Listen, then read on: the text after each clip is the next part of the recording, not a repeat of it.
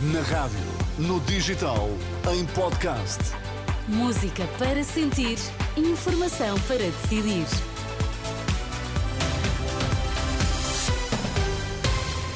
As notícias à uma na Renascença com Angela Roque para já os destaques. Boa tarde. Olá, boa tarde. Papa Francisco alerta para onda crescente de violência em Cabo Delgado, Moçambique. Roubo de carrinha na A23 por quatro homens que se fizeram passar por polícias.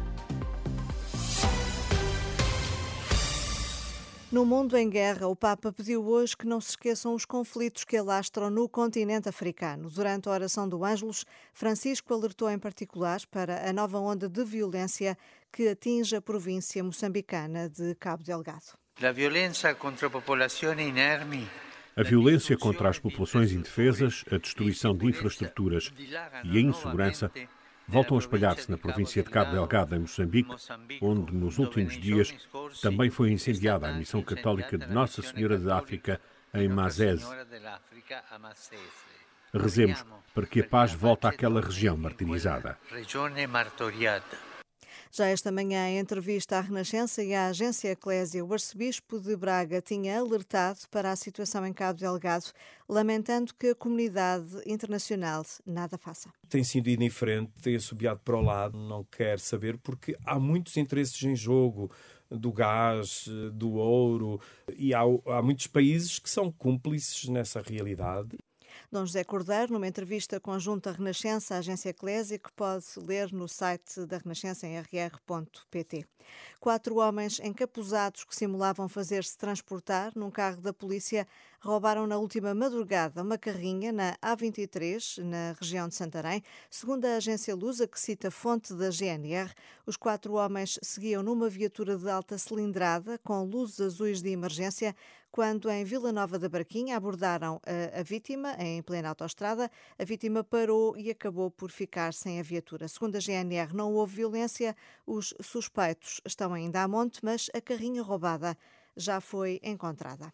António Costa acredita que os portugueses não vão apostar na extrema-direita nas eleições de março.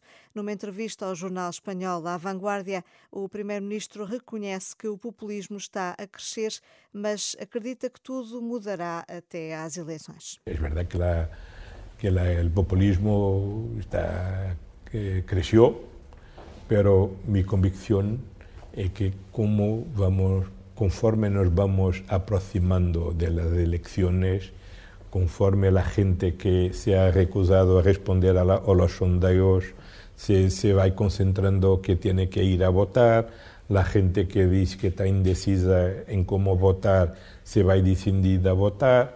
Lo que vamos a asistir en las próximas semanas es que de un lado el Partido Socialista, de otro lado la, alianza de las derechas van subido y la extrema derecha populista se vaya a, a, se vaya a reducir.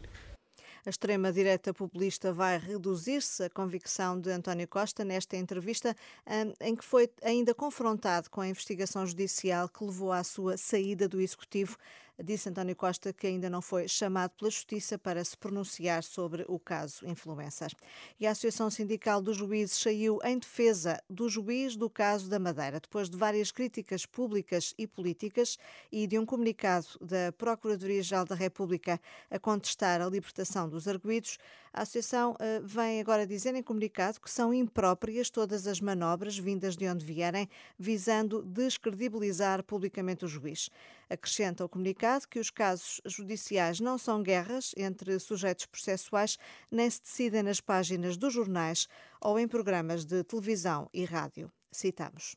A próxima semana vai arrancar com sol e temperaturas máximas que podem chegar eh, aos 23 graus em algumas regiões do país, mas segundo a meteorologista Ângela Lourenço do IPMA, a meio da semana tudo vai mudar. A partir de quarta-feira prevemos já a possibilidade de ocorrência de precipitação do Minho e do litoral. Essa chuva depois na quinta-feira estende-se a todo o território e eh, para o final de semana vamos continuar a ter ocorrência de precipitação.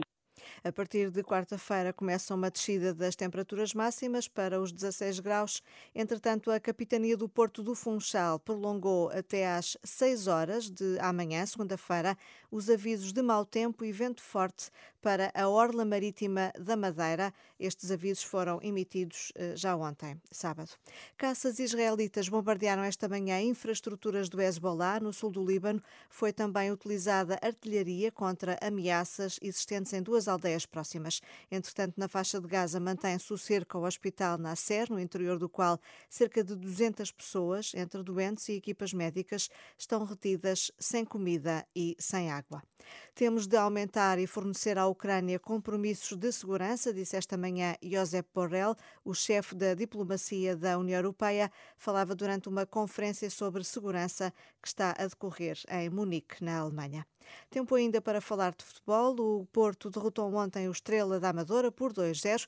Aproximou-se assim do topo da tabela. Está a 4 pontos do Sporting e do Benfica, sendo que tem mais um jogo do que as Águias e mais dois do que os Leões, que só jogam amanhã com o Moreirense. O Benfica entra em campo já este domingo, frente ao Vizela. Será às 6 da tarde, num jogo que pode acompanhar na Renascença e também ao minuto em rr.pt.